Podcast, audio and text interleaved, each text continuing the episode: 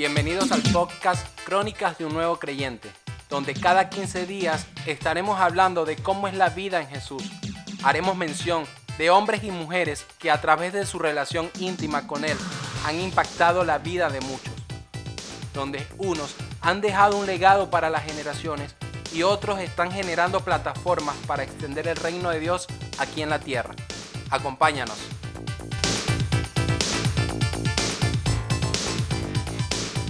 Hola, bienvenidos una vez más a este podcast Crónicas del Nuevo Creyente y como te das cuenta, este episodio habla de antes y después qué.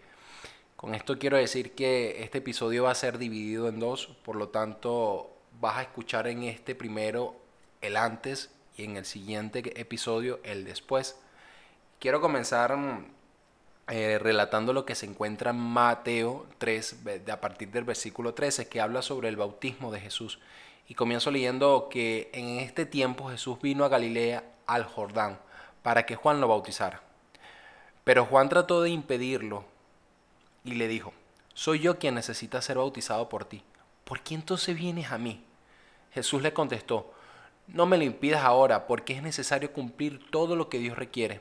Entonces Juan estuvo de acuerdo y Jesús, después de que fue bautizado, salió inmediatamente del agua y vio que el cielo se abrió y que el Espíritu Santo de Dios bajaba sobre él como una paloma.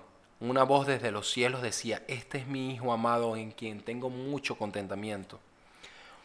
Bien, el bautismo de Jesús marcó un antes y un después. A los 30 años Jesús comienza su ministerio, el cual duró aproximadamente tres años y medio, el cual sabemos tú y yo que este dato es eh, digamos que conocido por la mayoría de las personas. Pero el bautismo fue el inicio de lo nuevo que Jesús viviría. Fue cuando el Espíritu Santo hace acto de presencia como paloma.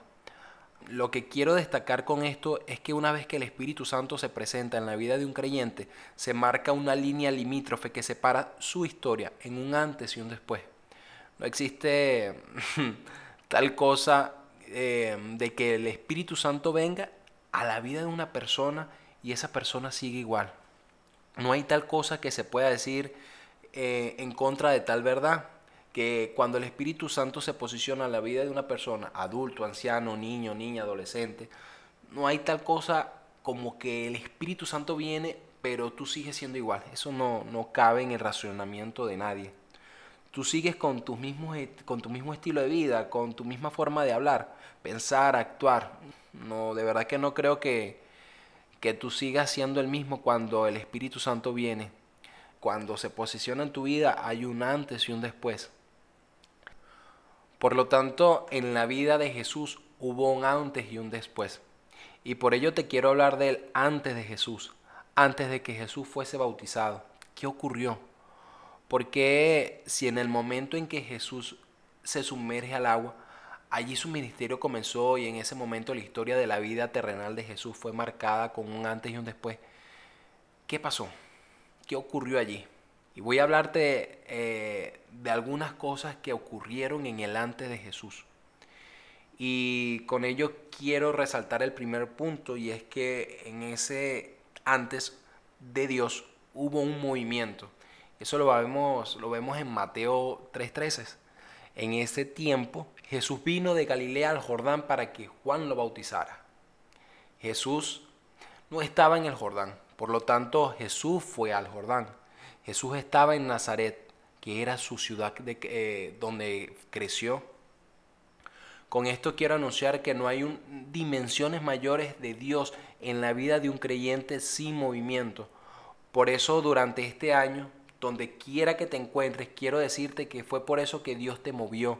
Muchos de ustedes que están escuchando este podcast o este episodio han sufrido cambios durante este tiempo. Yo también estoy metido en un movimiento y muchas veces no lo entendemos al inicio. Y Dios nos movió de un lado a otro, nos quitó de una posición a otra, nos sacó de un estado emocional a otro. El movimiento siempre será incómodo y es allí donde sin entender cuestionamos a Dios preguntándole, Señor, ¿por qué me sacaste de mi comodidad? ¿Por qué me quitas de esto a lo cual ya yo sabía hacer? ¿Por qué me estás sacando de aquello a lo cual ya yo estaba acostumbrado, a lo cual yo estaba habituado? y la verdad es que es sencillo. Pero cuánto duele comprender y es que movimiento me dice a mí que ya yo estaba en un antes de Dios. Quiere decir que si Dios te movió es porque no has llegado a tu meta final. Si algo te movió Dios en este año o está moviéndote en este año o en lo que resta de año, es necesario entender por el Espíritu Santo que siempre que vas a entrar en una nueva atmósfera espiritual o a una nueva temporada en tu vida, un nuevo comienzo, una nueva plenitud en tu esencia, en tu economía, en tu salud, en tu trabajo, para poder entrar en eso que Dios te está diciendo que vas a entrar, Dios te va a tener que sacar de ese estado de confort donde estabas y llevarte a un nuevo lugar. Si es Dios quien te está moviendo, entonces es porque eh, te está llevando a la vida. Donde hay movimiento, hay vida. Ahora, ¿de dónde se movió Jesús? Jesús se movió de Nazaret como bien lo dije al inicio, un pueblito olvidado, menospreciado. La Biblia enseña que cuando Felipe viene y le dice a Natanael que han encontrado al Mesías, eh, Natanael pregunta, ¿dónde? En Nazaret, responde Felipe. Natanael le dice y hace una declaración muy, muy, muy particular. Y eso está en Juan 1.46, donde Natanael le dice, de Nazaret puede salir algo bueno. Entonces Felipe le responde, ven y ve. Los mismos judíos tenían a Nazaret como un lugar de desprecio, como un lugar mm, pequeño de donde nada bueno podía salir. Allí estaba Jesús y de allí se movió Jesús al Jordán para ser bautizado por Juan. ¿Qué te quiero decir con esto?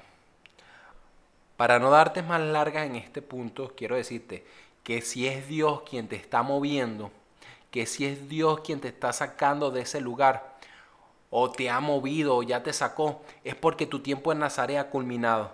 O sea, tu tiempo en lo pequeño, en lo insignificante, en lo que muchos menosprecian, tu tiempo en el que lo poco que tenías no te alcanzaba, tu tiempo en esa etapa donde todo era a medias, e incluso tu propia entrega a Dios, eso poquito que podías entregarle, a Él Padre, a Jesús, al Espíritu Santo. Si es Dios quien te está moviendo, es Dios mismo quien te está sacando de Nazaret. Y aunque muchos se pregunten, ¿algo bueno podrá hacer Dios contigo? Tengo que decirte que sí. Y no solamente algo bueno, sino algo donde tus labios van a prorrumpir en júbilo para exaltar el nombre de Dios en ti. Y si tú eres de los que Dios no ha movido, déjame decirte que tarde o temprano lo hará. Te diré algo más, no te gustará en lo absoluto. No te va a gustar que te mueva. Porque cuando te mueve y te gusta, uy, lamentablemente te tengo que decir que es porque te has movido tú mismo. Tú solito, no es Dios. Siempre que Dios te mueva será a lugares incómodos.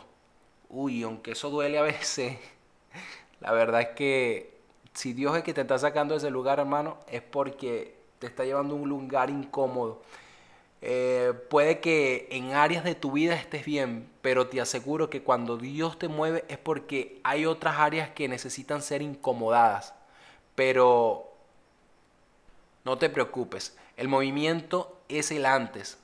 Después de que surja un movimiento es porque viene una gloria mayor, una responsabilidad mayor, Después de cada movimiento hay mayor propósito, hay mayor unción, hay nuevos milagros.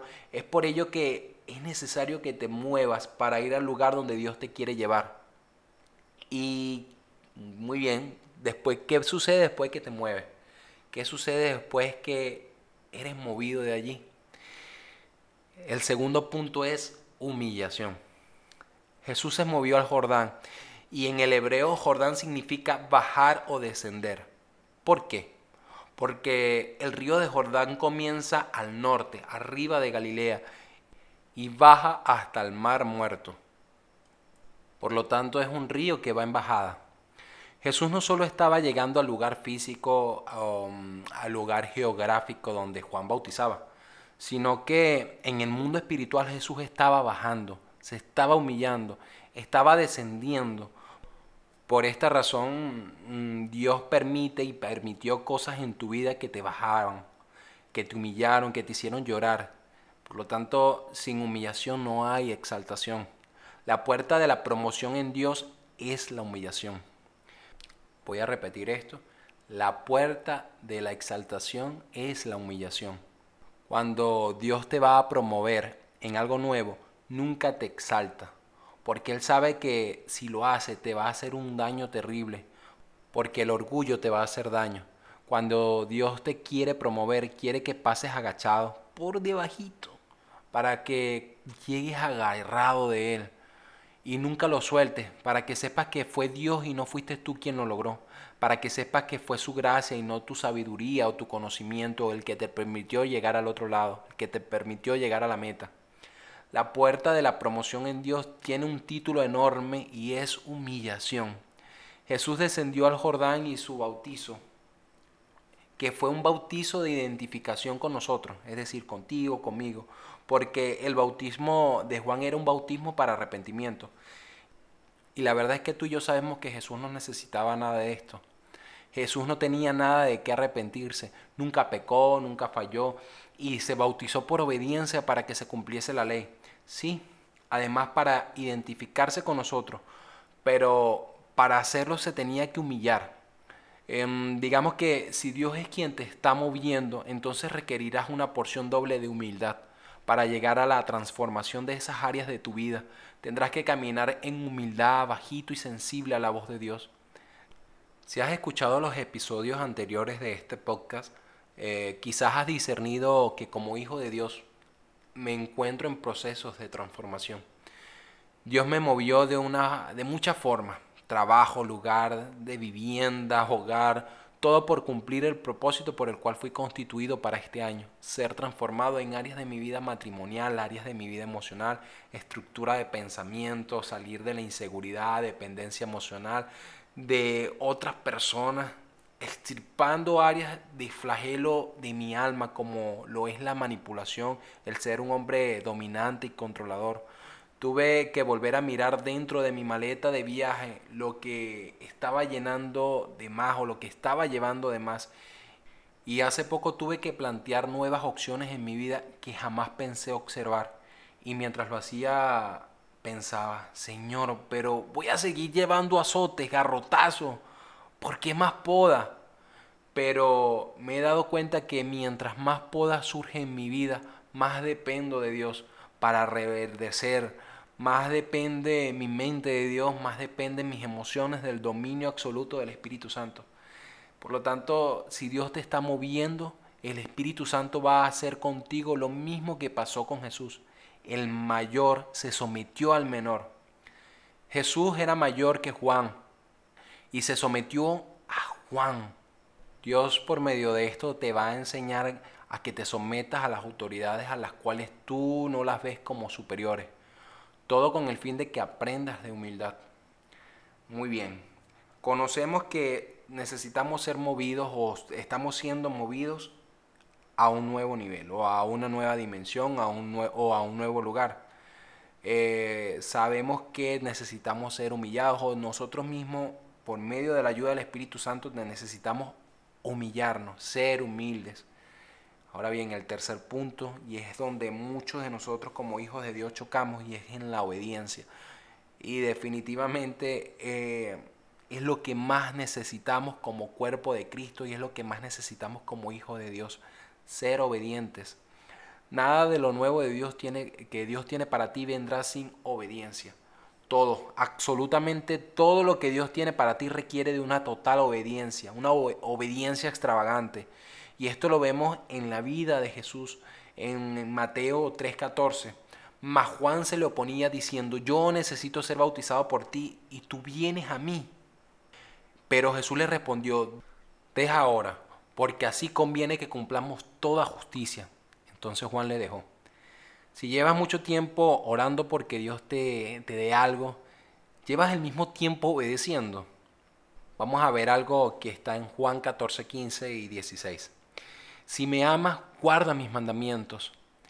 Lo que aquí expresa como guardar ah, significa obedecer.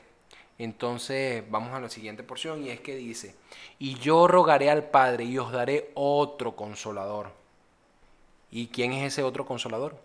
El Espíritu Santo. Entonces, para que el Espíritu Santo venga, ¿qué se requiere? Obediencia. Sin obediencia no hay un nuevo nivel. En Dios el éxito no se mide por los resultados, se mide por la obediencia. Entonces Jesús se mueve, se humilla y obedece. Es necesario que obedezcamos estas tres cosas para ir al después.